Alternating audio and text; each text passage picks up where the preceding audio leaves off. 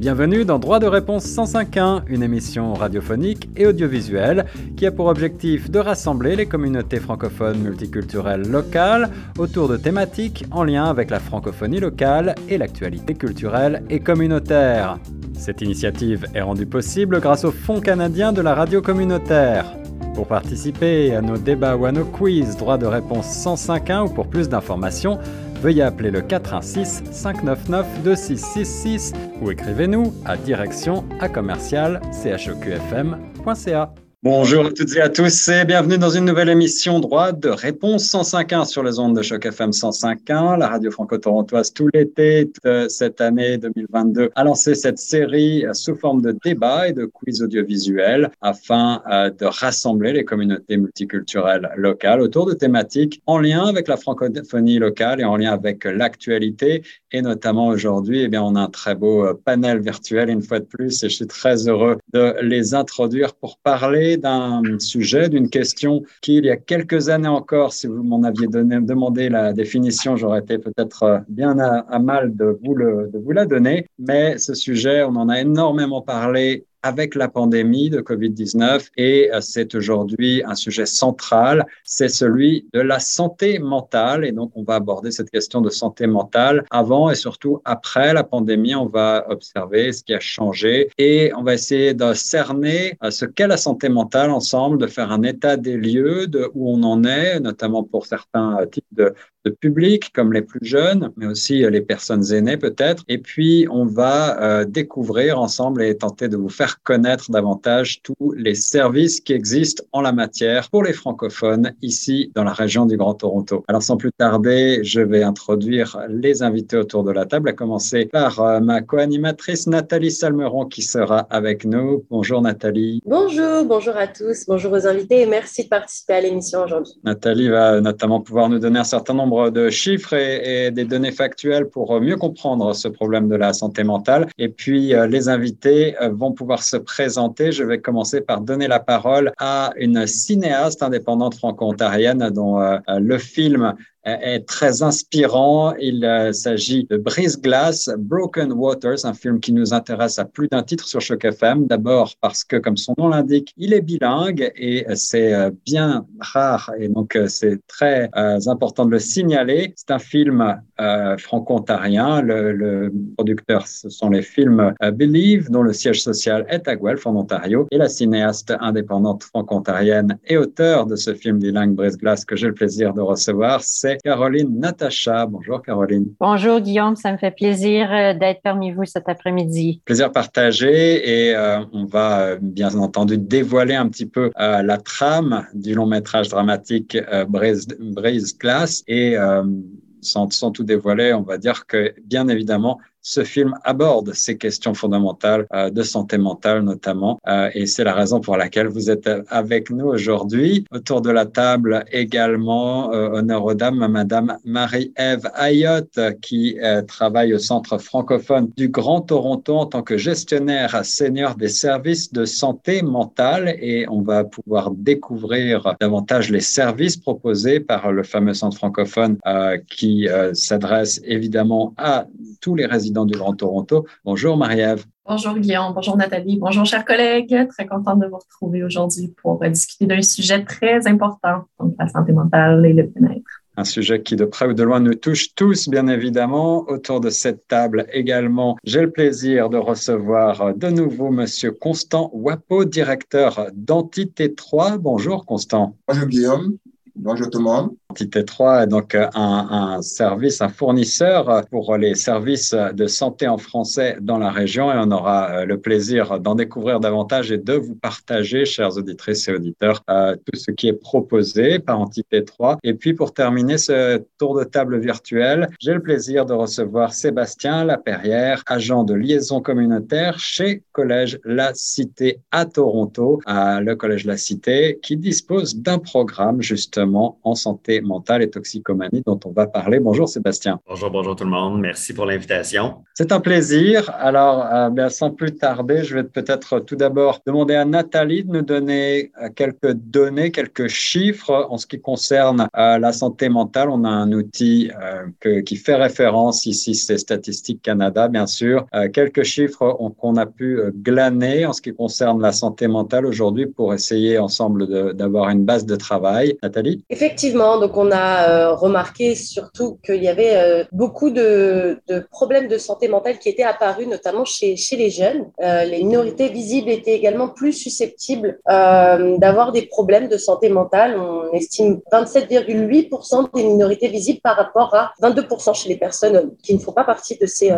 communautés visibles et également les personnes qui avaient déjà des problèmes de santé mentale qui déclarent avoir encore plus et tombé encore entre guillemets est tombé encore un peu plus bas pendant cette période de, pandémie. Des problèmes qui sont qui ont été des fois jusqu'à même quatre fois plus importants chez ces personnes-là qui étaient déjà atteintes, des personnes donc fragiles qui ont été encore plus fragilisées justement, donc euh, des personnes qui malheureusement ont eu besoin peut-être de plus d'aide ou en tout cas qui à la fin de la pandémie ont eu besoin de retrouver peut-être plus de soutien, en tout cas par rapport à leurs problèmes de santé mentale. Et euh, depuis le, la Covid, le nombre de Canadiens déclarant avoir une excellente ou une très bonne santé mentale a diminué de 55%.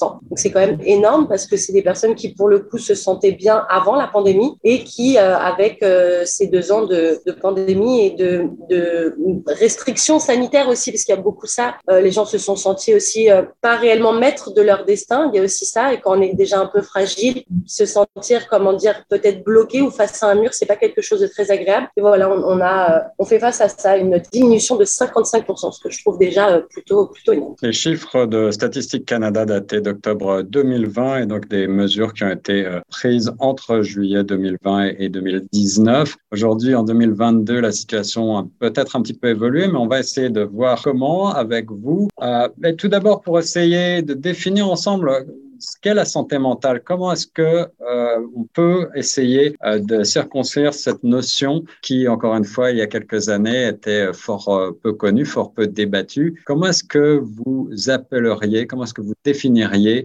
la santé mentale? Je vais demander peut-être, je vais commencer, voyons, par Marie-Ève. Marie-Ève, est-ce que vous voulez nous donner votre définition, la définition en tout cas que vous utilisez au Centre francophone du Grand Toronto? Oui, définitivement. Donc, pour nous, euh, et en fait, on fait, on fait vraiment, euh, on ferait vraiment référence là, euh, aux appellations aussi précises par l'OMS, donc l'Organisation mondiale de la santé. la santé mentale, si on veut, c'est vraiment un état de bien-être hein, qui permet à chaque personne de réaliser son plein potentiel, de faire face aux difficultés de la vie, aux différents enjeux qui se présentent à nous, puis de travailler avec succès, de manière productive, d'être en mesure d'apporter une contribution aussi à la communauté. Donc, c'est vraiment cette capacité de, fonctionner là. Donc, souvent, on fait référence euh, à santé mentale. Euh, il y a certaines communautés qui, euh, qui observent vraiment le, terme problème bien souvent avec la notion de la santé mentale. Toutefois, il faut vraiment garder en tête toute cette notion-là de bien-être et de capacité à fonctionner là,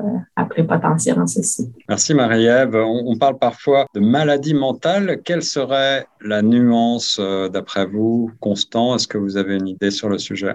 Merci Guillaume. Euh, moi, j'irais euh, dans le même sens que ma collègue qui, qui vient de, de s'exprimer sur la question. Je voudrais m'en tenir à la définition de, de l'OMS, comme elle l'a mentionné tout à l'heure, comme euh, un état de bien-être qui permet à l'individu de se réaliser, de surmonter les tensions normales de la vie et de contribuer pleinement à la vie de la communauté. Et donc, euh, euh, de ce point de vue, la santé mentale est une composante euh, essentielle de la santé. Et malheureusement, le problème, pourquoi est-ce que le sujet intéresse tout le monde est fait aujourd'hui l'objet de l'encontre, justement parce que euh, l'état d'équilibre dont l'OMS parle et qui permet à l'individu de contribuer pleinement, de, de, jouer pleinement de ses capacités mentales et de, de pouvoir les utiliser, les mettre à la, disposition de la communauté pour contribuer euh, effectivement à son épanouissement. À partir du moment où euh, cet équilibre-là est, est brisé, à partir du moment où les tensions de la vie deviennent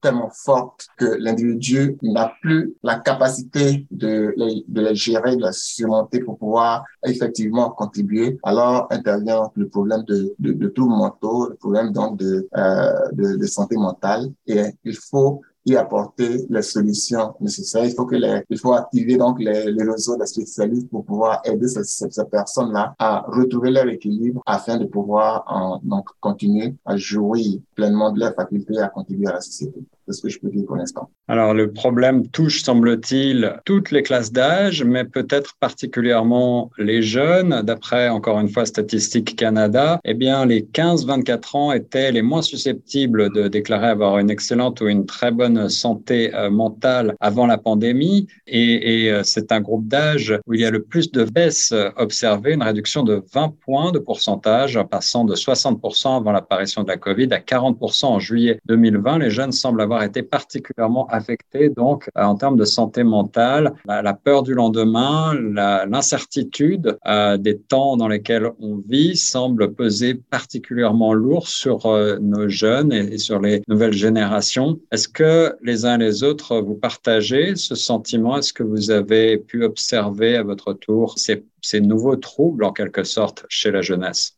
Guillaume, si je peux me, me permettre, j'aimerais euh, répondre à, à, votre question précédente, peut-être avant qu'on se lance euh, au niveau de, de cette question. Est-ce que ça, est-ce que ça va? Oui, Caroline, avec plaisir. Oui, Alors, on oui. va parler de la nuance oui. entre santé mentale et, et, maladie mentale. Oui, je trouve que c'est une, une question euh, très importante. Je suis contente que vous la posiez. Je n'étais pas certaine que ça allait euh, de, être un, un, sujet de, de la rencontre aujourd'hui. Moi, à mes fins ben, comme vous le savez, je suis pas ici en tant que professionnel de la santé du tout, euh, mais moi, c'est le mot mental que je trouve qui est un peu problématique. C'est l'adjectif. Euh, je trouve que c'est un mot qui, ben, qui malheureusement a des, euh, des, connotations négatives, mais aussi c'est très nébuleux. C'est quoi, c'est quoi mental? Je pense que qu'est-ce que ça, où, je veux en venir, c'est que moi, je suis correcte avec le fait de, nommer que c'est à la base, ça a un fondement biologique, comme tout euh, autre euh, aspect de la santé qu'on pourrait avoir. Puis c'est un exemple parfait où il y a une interaction entre l'environnement puis la biologie de l'individu. Donc, euh,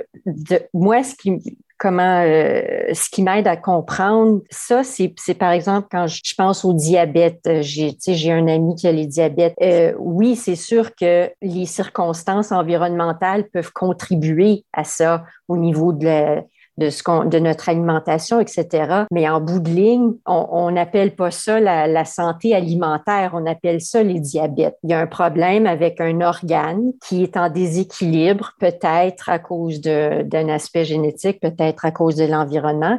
Puis je pense que de, de dire qu'on parle de santé du cerveau ou de bien-être du cerveau. Peut-être que pour certains, c'est trop restreint de, de nommer, euh, de, de, d'y référer comme ça, mais je trouve que ça, c'est, c'est une nuance qu'il faut pas oublier parce que ça contribue au, à l'hésitation des gens de, de, vouloir euh, en parler, hein, d'arriver puis dire je, j'ai, je suis en mauvaise santé mentale plutôt que de dire euh, je pense qu'il y a quelque chose avec les, mon cerveau pour être, pour pour le dire tout simplement. Donc, je voulais juste apporter ça comme, comme, euh, comme idée que l'adjectif mental, pour moi, c'est un peu problématique. Alors, je vais, je vais, embrayer sur ce que vous dites et pour vous poser peut-être des questions par rapport à votre euh, recherche préliminaire pour le film Brise Glass, Broken Waters, parce que euh, vous avez décidé de développer l'intrigue de ce film dans les années 1980, dans une période euh, passée mm-hmm. et, et, dans un monde euh, qui était alors euh, bah, très masculin, donc dans, dans, un, dans, le domaine de la, de la psychiatrie. Et euh, on parle dans ce film notamment de la bataille naissante entre euh, euh ces, ces, nouveaux médicaments censés être miraculeux, des médicaments psychotropes qui sont aujourd'hui souvent très décriés, et puis également la, la, psychothérapie encore peu usitée à l'époque. Ce sont des mmh. problématiques des années 80, mais qui aujourd'hui encore perdurent évidemment. Alors, avant de passer à, oui. la, avant de passer au, à la question des pubs des différents public. Cette question-là, cette euh, opposition-là, on, la retrouve encore aujourd'hui. Est-ce que vous avez le sentiment que la crise des opioïdes, par exemple, que l'on observe euh, abondamment au Canada et aux États-Unis, c'est un corollaire aussi de ces questionnements de santé mentale? Je pense que fondamentalement, c'est qu'on recherche toujours une solution simple à des, à des problèmes complexes. Hein? Donc, quoi que j'ai dit, ce que j'ai dit au niveau de, de, de mon opinion personnelle, de ne pas oublier le fait qu'à la base, c'est la biologie du corps humain. Euh, ceci étant dit, mon film pose la question, est-ce qu'il y a un, un, traitement meilleur que l'autre? Euh, le personnage principal du film, justement, c'est une, une, jeune femme psychiatre qui, elle, prône, euh, ben, en fait, elle, est vraiment découragée du fait que le traitement, c'est les médicaments seulement et qu'il y a une nouvelle approche qui était, croyez-le ou non, relativement nouveau dans les années 80, qui est la psychothérapie. Donc, mon message avec le film, c'est vraiment d'essayer de, de, faire de, ou de, demander aux gens ce qu'ils en pensent de est-ce que c'est vraiment tout ou rien les solutions et les, à la base, c'est complexe finalement. Donc, c'est peut-être pas euh, une approche qui est meilleure que l'autre. C'est peut-être, c'est pas juste biologique, c'est pas juste euh, les circonstances de la vie non plus, c'est les deux qui se rencontrent parce que on est, on fait partie de notre environnement, on, interagit avec euh, avec notre environnement, puis ça peut, ça l'affecte notre biologie finalement. Sébastien Laperrière, vous avez développé à la Cité à Toronto un programme baptisé Santé mentale et toxicomanie. Alors justement, pour rebondir sur ce que disait Caroline euh, sur, euh, ces, sur ces questions-là, pourquoi avoir euh, décidé de regrouper ces deux notions santé mentale et toxicomanie? Est-ce que vous pouvez nous en dire plus sur ce programme? En fait, l'intention de ce programme-là, c'est vraiment de créer des intervenants dans le domaine de la santé mentale et de toxicomanie. Pourquoi les deux, comme tu poses la question? C'est vraiment parce que souvent, un problème emmène un autre ou un problème est la cause de l'autre. Donc, le fait de traiter ces deux éléments-là ensemble promet, si je peux m'exprimer comme ça, des meilleurs résultats en réalité. Donc, on parle d'approche ici.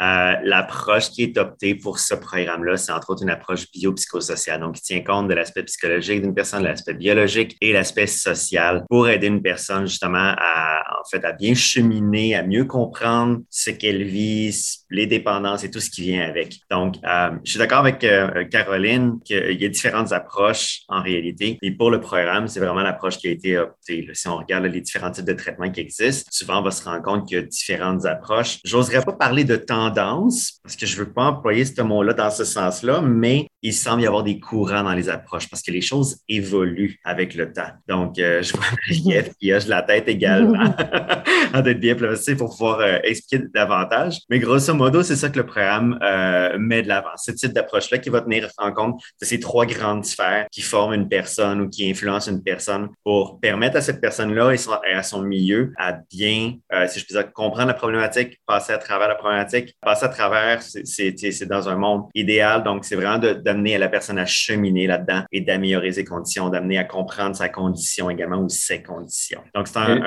programme qui mise également sur le travail en équipe multidisciplinaire. Donc, un intervenant les gens qu'on va former vont devenir des intervenants dans le domaine, mais ce sont une partie d'une équipe euh, donc psychothérapeute, psychiatre, infirmier, infirmière. Euh, donc, c'est tout un groupe de professionnels qui travaillent ensemble ultimement pour aider en fait les personnes à s'améliorer. Dans l'actualité, euh, ces derniers temps, on parle également énormément euh, du manque de main-d'œuvre euh, qualifiée dans certains domaines et en particulier dans le domaine de la santé. J'imagine que vous êtes aux premières loges pour, pour connaître ces, ces questions-là. Est-ce que c'est vrai également en matière de santé mentale? Est-ce que c'est une discipline là qui, qui ne fait que prendre de l'ampleur actuellement en Ontario? On s'en est fait parler beaucoup et lors de la journée avec Entité 3, donc la journée de planification stratégique, euh, il y a eu un, intervenant qui a mentionné justement dans les statistiques la hausse de cas de personnes qui avaient des problèmes de santé mentale et toxicomanie. On se le fait également parler par différents employeurs, différents organismes. Euh, il y a des constats réels auprès des jeunes, bien entendu, euh, les, les, même dans les centres de personnes plus ou moins nommés pour les, les personnes, les, les, femmes qui vont chercher de l'aide également. Donc, il y a de plus en plus de, besoins à ce niveau-là. Nathalie, quelques chiffres pour parler euh, de consommation de substances justement qui, avec la pandémie, semble avoir augmenté, voire littéralement explosé pour certains d'entre nous. On va ensuite essayer de comprendre euh, ce qui peut amener à une détérioration de la santé mentale, mais en tout cas, ce sont des choses qui ont pu être observées. encore une fois, la source, c'est Statistique Canada. As-tu quelques chiffres à nous communiquer? Alors oui, j'ai quelques chiffres et puis j'aurais une question également aussi pour, pour Sébastien. Donc, on a remarqué que depuis le début de la pandémie, certains Canadiens continuent déclarer avoir consommé plus d'alcool, donc à savoir une, augmentation de 16,2% et de cannabis et de tabac également, de cannabis à 6,1% et de tabac à 4,8%. Consommation de cannabis d'ailleurs a énormément augmenté chez les jeunes également. Donc quand je dis les jeunes, c'est une, un créneau d'âge entre 15 à 35 ans et on remarque une augmentation de consommation de cannabis de plus de 12% chez ce créneau, dans ce créneau d'âge-là. Et la plus forte augmentation d'alcool, elle a été observée chez un créneau d'âge un peu plus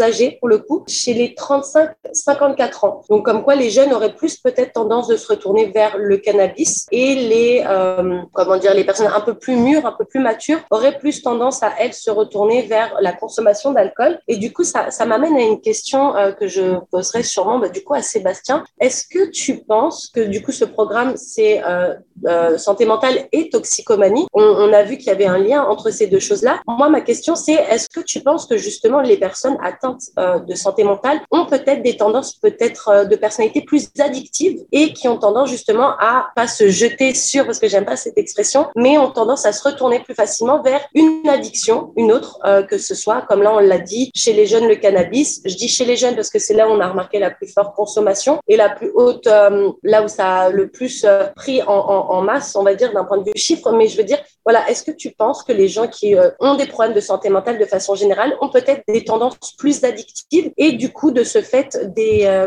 des tendances à aller plus facilement justement dans l'alcool ou, euh, ou dans le, cannabis? On a aussi vu une augmentation euh, du tabac, mais elle est à 5,4,8%, euh, donc on est à un peu moins de 5%. C'est pour ça que je ne l'aborde pas forcément. J'aimerais beaucoup répondre à cette question-là, mais je suis vraiment pas un expert dans ce sens. Donc, ma compréhension du programme, c'est que c'est vraiment c'est une double problématique qui est souvent interreliée. Mais est-ce que à quel point est-ce que le fait d'avoir un trouble de santé mentale est le moteur principal pour avoir un trouble de dépendance un trouble toxicomane ou vice versa Ça, je peux malheureusement pas me prononcer. Alors, euh, tes collègues, peut-être Sébastien, euh, Constant et Marie-Ève, est-ce que ce sont en tout cas des, euh, des chiffres que vous avez pu observer sur le terrain, ces problématiques de, de, santé mentale liées à une hausse de la consommation de certains produits, voire un abus de certains produits? Peut-être y aller. En fait, c'est sûr que le lien entre le trouble de santé mentale et euh, les abus de substances, c'est euh, la plupart du temps être en comorbidité qu'on appelle dans le domaine. Donc, c'est vraiment euh, des, des, enjeux qu'on voit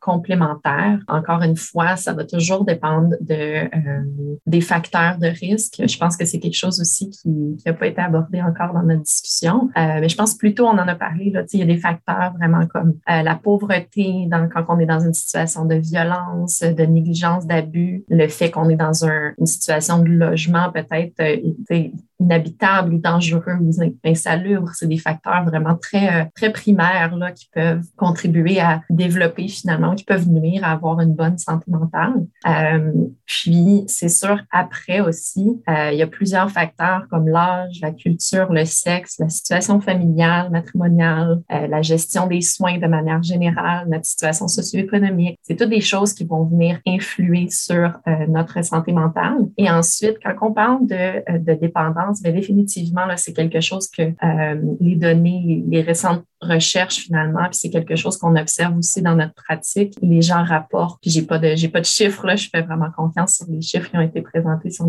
par Nathalie, mais c'est quelque chose qui d'ordre général est beaucoup plus parlé. On fait beaucoup plus de référencement vers les organismes spécialisés, donc la plupart du temps sur le territoire du Grand Toronto, ça va être CAMH, qui est euh, le centre spécialisé là-dedans. Mais c'est sûr qu'on va, on va euh, on va adresser les deux. Euh, il y a beaucoup plus de gens qui rapportent avoir augmenté leur consommation du côté des jeunes également. Donc, c'est vraiment, c'est sûr. Puis oui, les jeunes, mais il y a aussi toutes les populations vraiment qu'il y a une augmentation des demandes en santé mentale. Comme je disais, ça dépend aussi des facteurs de risque qui vont venir influer sur les situations des gens. Puis, euh, voilà.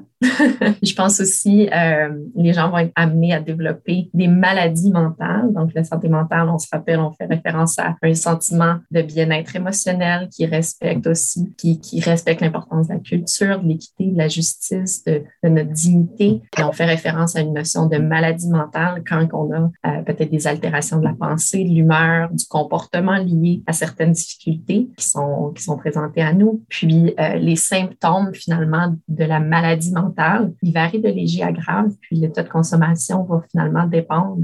Ça peut être aussi un mécanisme de défense, euh, un mécanisme finalement euh, pour certaines personnes. Puis, il y a d'autres personnes que euh, la dépendance, si c'est le, le, comment je dirais ça, l'identification problématique première sans qu'il y ait un, problème de santé mentale, mais c'est vraiment la dépendance à ce moment-là vient finalement là, étant une maladie chronique par définition aussi, on peut être traité à part entière également. Je pense que c'est une conséquence de, de justement un, un, mécanisme de, de ben, d'un coping, comme on dit en anglais, plutôt que d'un défaut de personnalité ou de, comme Sébastien, je ne suis pas qualifiée pour me prononcer, mais, mais donc Marie-Ève, j'apprécie euh, ton apport, mais euh, je pense que ça n'existe pas d'être une personnalité telle qui est plus prendre ces personnes planifient de devenir dépendantes de quelque chose. C'est juste qu'on se rend compte, ah, euh, quand quand je, fais ça, je, me, je, je, souffre moins. Puis malheureusement, ben, dépendamment du moyen qu'on a choisi, ça devient une dépendance biologique. C'est n'est pas une question de personnalité.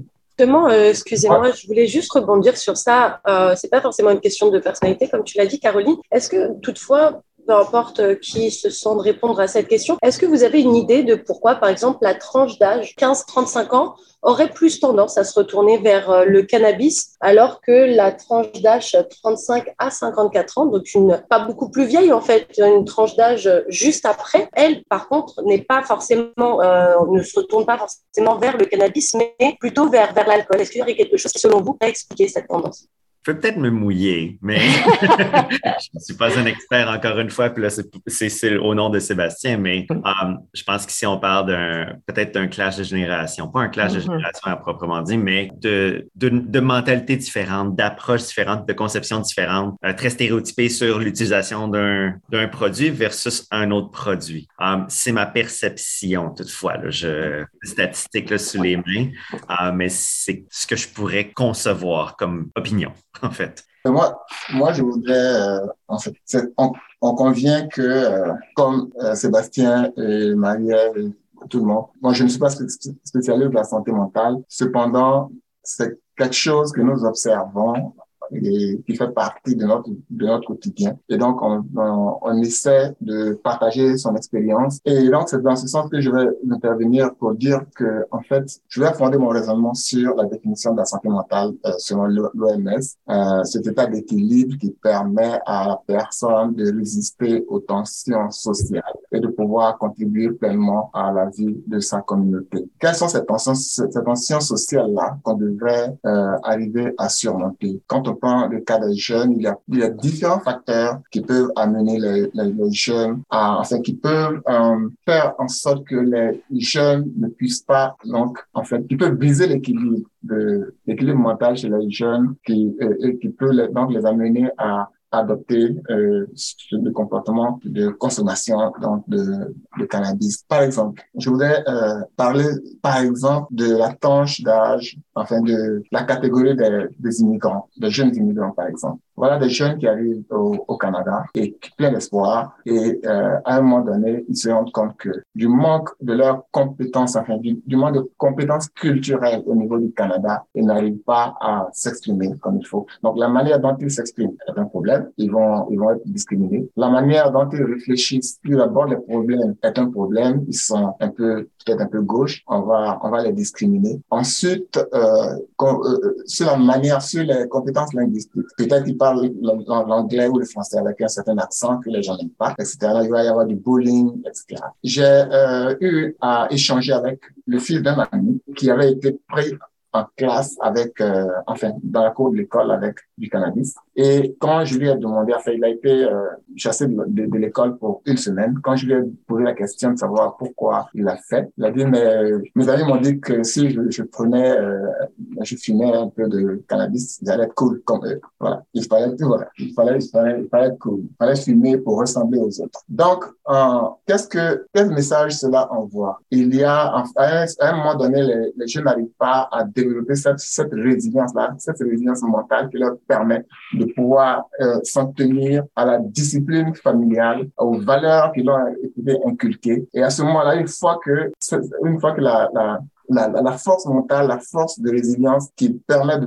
de rester ferme sur les valeurs, cette force-là est brisée. À ce moment, il y a un déséquilibre. on cherche, on cherche à corriger cela, en, on cherche une sorte de sécurité et on pense que en, essayant de ressembler aux autres, on va être mieux accepté et puis euh, de manière peut-être temporaire, on va échapper à cette situation un peu bizarre qu'on n'arrive pas à gérer, à se transposer dans un dans, dans un autre état et puis à jouir d'un certain euh, équilibre, cet équilibre qu'on n'arrive pas à avoir, à jouer de cela, même si c'est éphémère. Et donc une fois qu'on s'habitue à cela, tendance à, à, à, continuer et finalement, ça débouche sur les, les, les problèmes de, de, de, de, maladie mentale. Donc, c'est un ensemble. En plus, c'était plein de facteurs. Par exemple, en, en mode de télétravail, j'ai vu des jeunes qui, qui sont allés à l'école, qui ont été acceptés dans les universités. Ils étaient pleins d'espoir. Quand ils sont, ils ont commencé le programme, ils se sont rendus compte que ce programme avait été euh, envoyé complètement en, en, mode, en mode virtuel. N'étant pas habitué à la technologie, à l'utilisation de la technologie, j'étais complètement perdu. Conséquence, échec,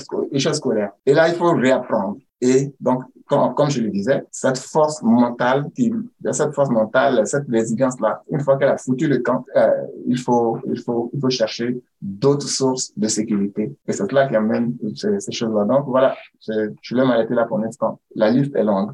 Merci Constant Wapo euh, d'avoir partagé toutes ces expériences et, d'avoir souligné en effet euh, les, problèmes de santé mentale, en particulier chez les nouveaux arrivants et, et, chez les jeunes. Les facteurs de risque ont été rappelés, euh, certains d'entre eux en tout cas, par Marie-Ève Ayat du Centre francophone du Grand Toronto. Mais en ce qui concerne la pandémie maintenant, on a tous vu, bien entendu, tous pu observer l'effet de l'isolement, l'effet du télétravail qui a été aussi mentionné euh, ben, sur notre notre psyché, sur notre équilibre intérieur, peut-être sur euh, notre bien-être, en effet, mais c'est euh, c'est d'autant plus vrai pour certains publics. Qu'est-ce que vous avez pu observer de votre côté? Comment est-ce que la pandémie a transformé, a accéléré la détérioration de la santé mentale d'après vous euh, et pourquoi?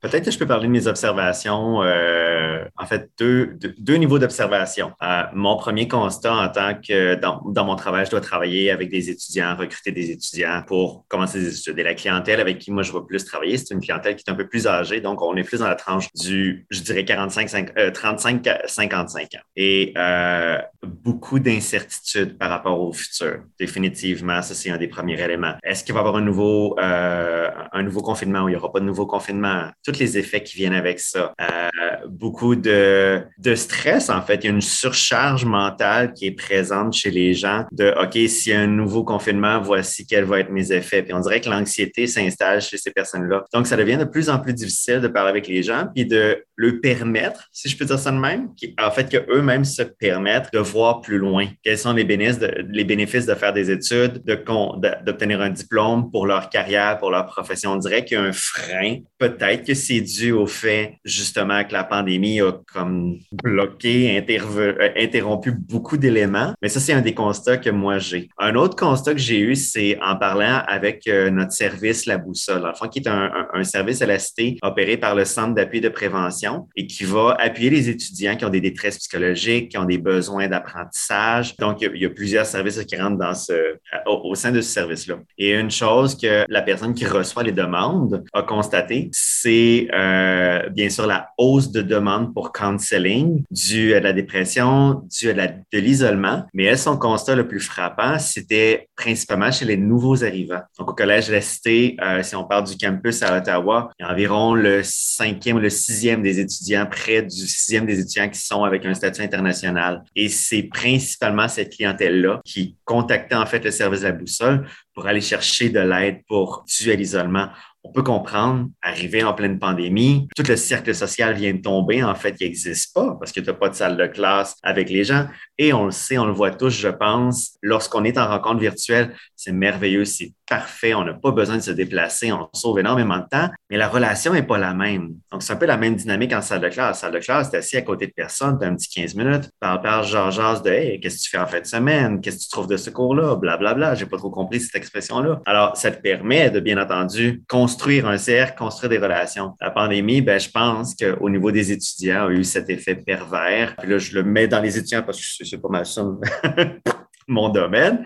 Euh, donc, a eu cet effet pervers de OK, les gens sont plus isolés, les gens sont plus autonomes dans leur apprentissage, dans leur tout, mais ça implique aussi qu'en termes de développer des liens, lorsque tu arrives dans une nouvelle société, une nouvelle culture, un nouveau pays, nommez-le, euh, une nouvelle réalité linguistique et ainsi de suite, je pense que ça crée beaucoup, beaucoup, beaucoup comme je mentionnais tantôt, de charge mentale auprès de ces gens-là. C'est vraiment les constats qu'on a pu avoir au sein, en fait, que moi j'ai eu et que mes collègues de la boussole qui est opérée par le Centre d'appui et de prévention ont constaté.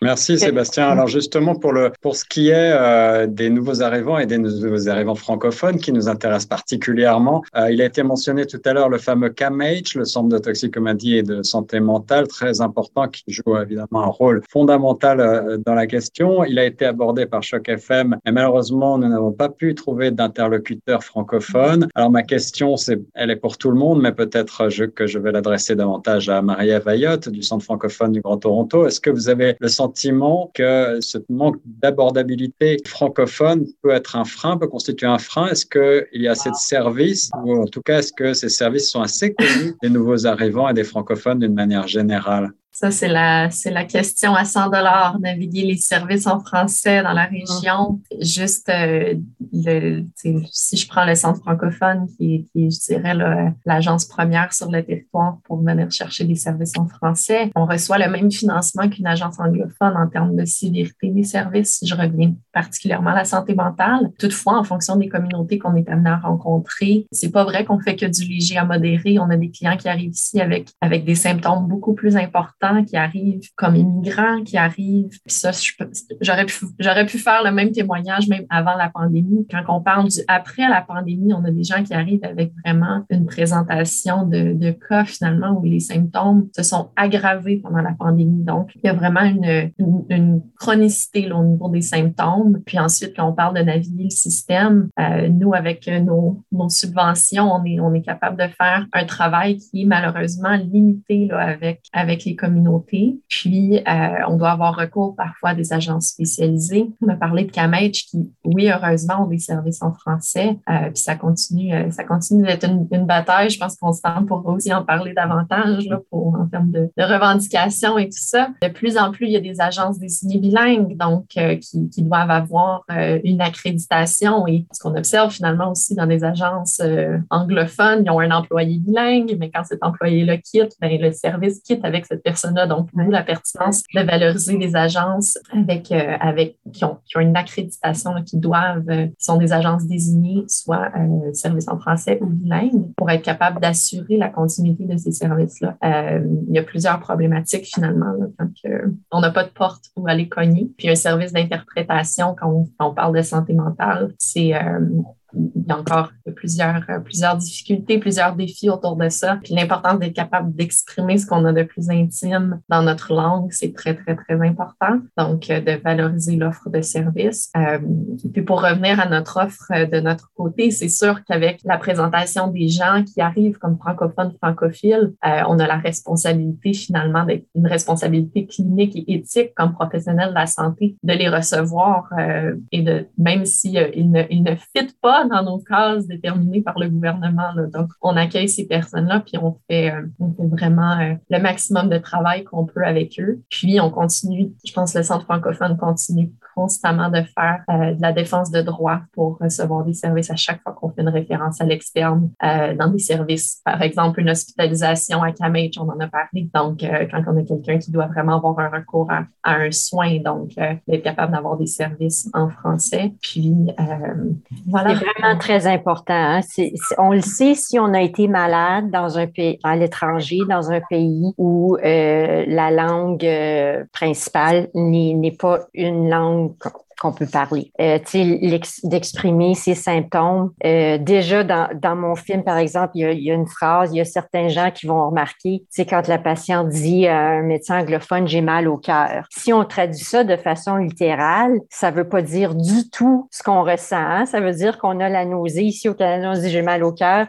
Euh, ben là, le médecin, s'il comprend pas, va dire Oh mon doux, elle a des, elle a euh, des, palpitations au cœur ou une attaque de cœur. Ou, euh, déjà, comme Marie-Ève, comme, comme tu disais, déjà que c'est assez difficile de parler d'un sujet qui est tellement personnel, tellement intime. Puis en plus, tu rajoutes là-dessus euh, les, les, difficultés euh, qui se présentent si on peut pas s'exprimer, euh, tu sais, vraiment dans, dans, dans sa langue. Euh, c'est vraiment, c'est un autre, c'est un, un, obstacle qui, qui s'ajoute à ça. puis je voulais juste si je peux me permettre, rajouter à ce que Sébastien disait tantôt, puis aussi Guillaume par rapport à euh, ce que vous avez remarqué euh, au niveau de, de que les gens se sentent plus isolés durant la pandémie. Pour les gens qui nous écoutent puis qui se sentent pas comme ça, je voulais juste vous dire que vous n'êtes pas les seuls. Moi, personnellement, durant la pandémie, le problème, c'était tout le contraire. J'avais pas assez d'isolement. Hein? J'avais les enfants à la maison, le mari à la maison, tout le monde à la maison, puis je pouvais pas aller nulle part. Même que nos sentiers dans les parcs euh, de, de, conservation étaient fermés. Fait que je pouvais même pas aller dans le bois me promener pour être toute seule. fait que juste pour dire que c'est vraiment c'est différent pour tout le monde. Puis, euh, chacun avait sa, sa, différente réalité ou encore ses différents problèmes, puis euh, qu'il faut juste, faut juste se rendre compte de ça. Puis, je sais que les gens dans le domaine sont très conscients de ça, mais juste pour la population plus en général, de savoir c'est correct si pour toi, c'était pas l'isolement le problème. Pour moi, mm-hmm. c'est le manque d'isolement qui était le problème. Donc, euh, tu sais, encore une fois, c'est toute une gamme. Définitivement. Je pense que la, pandémie, vraiment, elle est venue bouleverser la vie de tout le monde euh, à différents niveaux. Je pense que c'est plus de prendre, euh, peu importe les conséquences de, de, de, ces, de la pandémie, finalement, sur chaque individu, puis la capacité de chaque personne à rebondir par rapport à cette, euh, cette expérience-là dont on a été, euh, on a été victime, finalement. Là, je pense pas que personne n'ait choisi. C'est plus de voir la personne euh, telle qu'elle telle qu'elle arrive, telle qu'elle se présente et de prendre les difficultés vraiment selon, selon la personne qui est devant nous, puis le narratif euh, nous partage. Alors, on a, on a parlé, euh, on a essayé de définir ensemble ce qu'est la santé mentale avec cette définition euh, unanimement partagée de l'OMS. On a parlé des symptômes, on a parlé des facteurs de risque, euh, de l'effet de la, pandémie transformatrice, bien entendu. On a commencé à aborder euh, les services et les ressources qui existent et celles qui sont euh, offertes par les organismes que vous représentez aujourd'hui autour de cette table. Un sujet dont on a peu parlé, c'est celui peut-être de la prévention est-ce que vous avez euh, quelques mots à, donner à nos auditeurs euh, sur le sujet? Parce que même si aujourd'hui on parle davantage de santé mentale, pour celles et ceux qui ne se sentent pas encore euh, véritablement concernés ou peut-être pour savoir quoi faire pour essayer de se mieux, de se sentir, euh, retrouver cet état de bien-être dont on a tous besoin pour pouvoir accomplir nos tâches quotidiennes. Est-ce que vous avez des euh, suggestions? Est-ce que vous avez des programmes que vous offrez qui euh, parlent également de prévention, notamment pour les plus jeunes? Peut-être ajouter un peu euh, d'éléments par rapport à la cité, autant pour les employés que pour les étudiants. Avec la pandémie, ce qui a été mis sur pied, il y a eu une multitude d'activités, une multitude d'événements qui ont été mis sur pied pour aider les gens, les sensibiliser dès le début de la pandémie à OK, ça se pourrait que tu expérimentes quelque chose. Maintenant, tu peux aller chercher de l'aide. Voici, ou tu sais, prends conscience de toi. Et euh, la boussole dont je mentionnais tout à l'heure, lors de la de l'année académique euh, classique, je peux dire, donc la session d'automne et la session d'hiver, offre à tous les semaines au moins deux ateliers qui portent sur le bien-être, la santé mentale et d'autres interventions comme ça pour que les étudiants puissent y aller, puissent conscientiser. Et ceci n'est pas pour, en fait, c'est vraiment l'intention, c'est de, de, oui, de, de, prévenir, mais aussi de, de, parler des services qui existent, puis des, des éléments euh, mm-hmm. qui peuvent accompagner. Et c'est le même élément, si je peux parler du personnel, du monde du personnel, du collège Donc, on a euh, également cet élément-là. Il y a également tout un protocole qu'on appelle un protocole de postvention qui a été mis en place et une formation qui a été faite à tous les employés, dont justement l'intention, c'est de préparer quelque chose advenant qu'il arrive quelque chose, donc qu'on soit prêt pour réagir si jamais il y avait quelque chose d'autre. Donc, ce n'est pas de la prévention, on n'est pas encore là, mais ça fait partie du processus de prévention. Alors, il y a aussi cette initiative-là qui a été mise en place pour les employés, mais bien entendu pour la, répondre aux besoins ou euh, la clientèle étudiante. Donc, il y a beaucoup d'initiatives comme ça qui existent, qui ont été mises en place et qui vont demeurer de ce que j'ai su pour le temps nécessaire. Après, je peux pas le parler parce que bon, j'ai pas de boule de cristal, alors on sait pas euh, qu'est-ce qui va arriver, comment euh, les gens vont euh, réagir, s'adapter et ainsi de suite. Puis bon, comme Caroline l'a mentionné, tout le monde a vécu la pandémie là différemment. Puis c'est, je suis tout à fait d'accord, tout à fait d'accord. Je vais aborder dans le même point. Moi aussi, quand je me suis retrouvé chez nous, deux personnes à travailler sur un, un îlot de cuisine la grosseur d'une demi-table avec une petite de trois ans et demi qui court partout parce qu'il n'y a plus d'école, il n'y a plus rien ça a été quelque chose. Là.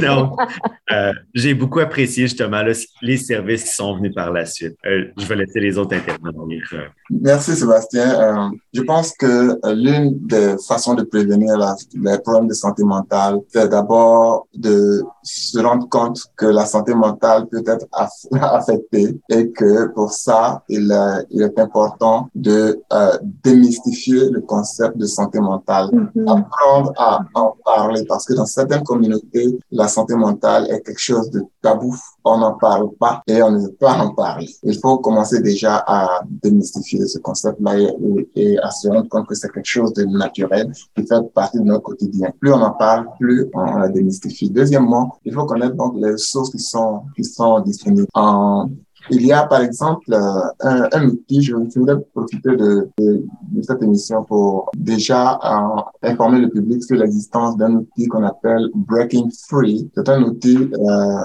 qui a été développé en, en Grande-Bretagne et qui a été qui est en, train d'être vulgarisé ici en Ontario et tout le monde y a, y a accès. C'est un c'est un logiciel qui vous permet de pouvoir interagir avec des professionnels et euh, on vous pose une série de questions, vous répondez progressivement et ça vous aide à, à surmonter le problème, de, le problème de santé mentale. Il y a beaucoup d'autres ressources, comme nous, à l'Anté 3, nous, avons, nous en avons fait le répertoire. On a fait le répertoire des ressources euh, de santé mentale qui sont disponibles sur le territoire du Grand, du Grand Toronto. Ces ressources-là, on va les mettre sur notre site bientôt. Notre bataille maintenant, c'est de faire en sorte que le maximum de ces ressources soient en français. Donc, il faut déjà se familiariser à ces, à ces ressources-là. Un élément très important que je voudrais mentionner aussi, concernant la santé mentale des enfants, c'est pour les parents d'apprendre à communiquer avec leurs enfants. Parce que quand les enfants vont à l'école, ils expérimentent beaucoup de situations difficiles. Et quand ils reviennent, c'est important que les parents leur demandent comment la journée s'est passée, etc. et amener l'enfant à extérioriser euh, ce, ce, ce qu'il a, ressenti. Parce que si c'est pas fait, l'enfant, à un moment donné, va développer des comportements qu'on aura du mal à comprendre. Et avant qu'on se rende compte, la santé mentale est totalement affectée. Donc, pour, pour ne pas trop pour ne pas perdre trop de temps, je vais pas, peut-être, je vais peut-être me garder de donner ces exemples qui, pour, qui auraient, qui auraient pu, pu, édifier le public. On, on pourra certainement en parler d'autres fois, mais j'ai eu l'occasion d'échanger avec beaucoup de familles où les parents n'ont pas été assez vigilants pour discuter avec leurs enfants avoir mmh. c'était trop tard. Merci.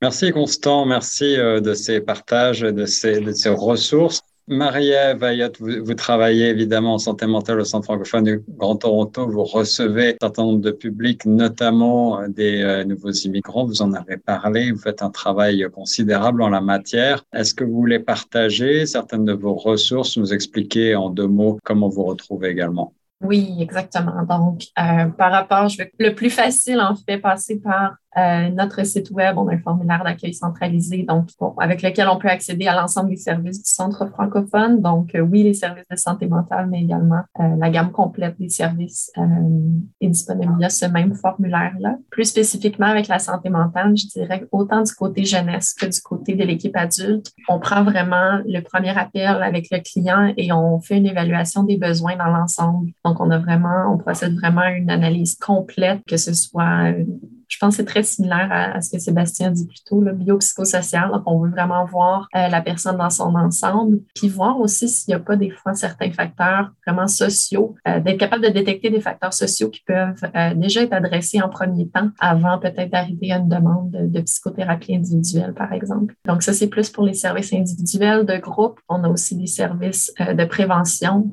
mes collègues ont, ont, pu en parler. Donc, c'est très important de démystifier la santé mentale d'ordre général et aussi certains sujets plus spécifiques de santé mentale. Donc, euh, encore une fois, on prend contact avec nous. je ne partagerai pas le numéro de téléphone aujourd'hui, mais on prend vraiment contact avec nous. et on est capable de, on fait des, présentations de groupes, euh, que ce soit dans les écoles, dans des groupes communautaires, près de partenaires finalement euh, sur le réseau des partenaires francophones. Donc, vraiment, n'hésitez pas à nous contacter. Oui, Caroline. Est-ce que c'est ouvert seulement aux gens qui habitent à Toronto? Maintenant, avec le virtuel, j'ose espérer que peut-être dans les communautés euh, comme, comme la mienne ici à Guelph, où est-ce qu'il y a, il y a une, petite population francophone, mais il n'y a vraiment aucun service euh, en français parce qu'on n'est pas une région désignée là, au niveau provincial. Je me demandais si ça serait peut-être mais en fait, en fait, euh, Caroline, pour répondre à ta question, euh, le gouvernement, le gouvernement de l'Ontario subventionne des services constants, tu seras probablement mieux placé pour répondre que moi. En fait, on est vraiment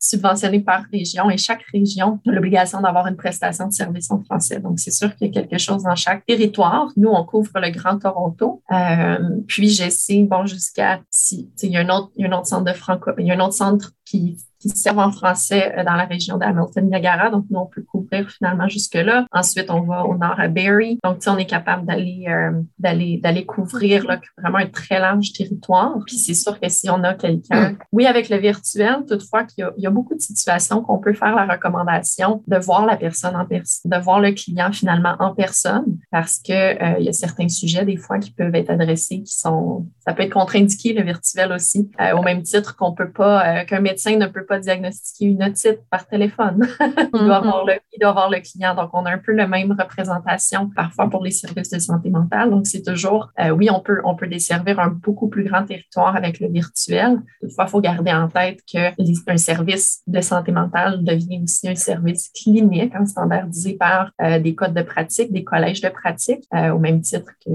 que, nos collègues à la clinique médicale, par exemple. Donc, on, on, a, on se doit aussi parfois d'émettre certaines recommandations par rapport au suivi de certaines personnes. Mais oui, en effet, là, euh, je dirais que la pandémie a eu ce bel effet-là sur nos services parce qu'on est capable justement de, de, favoriser certaines notions d'accessibilité pour des gens qui devaient voyager euh, des fois des heures là, pour venir pour un rendez-vous. Donc, euh, et encore une fois, ça a été très limitant durant la pandémie alors que les services présentiels n'étaient pas possibles pour certaines personnes qui, pour des, des raisons, des raisons psychosociales, n'ont pas accès à, n'ont pas recours à la technologie, par exemple. Donc, des défis, mais je dirais que après, on a été capable d'adapter notre offre de service de manière hybride, puis encore une fois, de faire des, des propositions de plans de traitement adaptés aux besoins de chaque personne qu'on rencontre.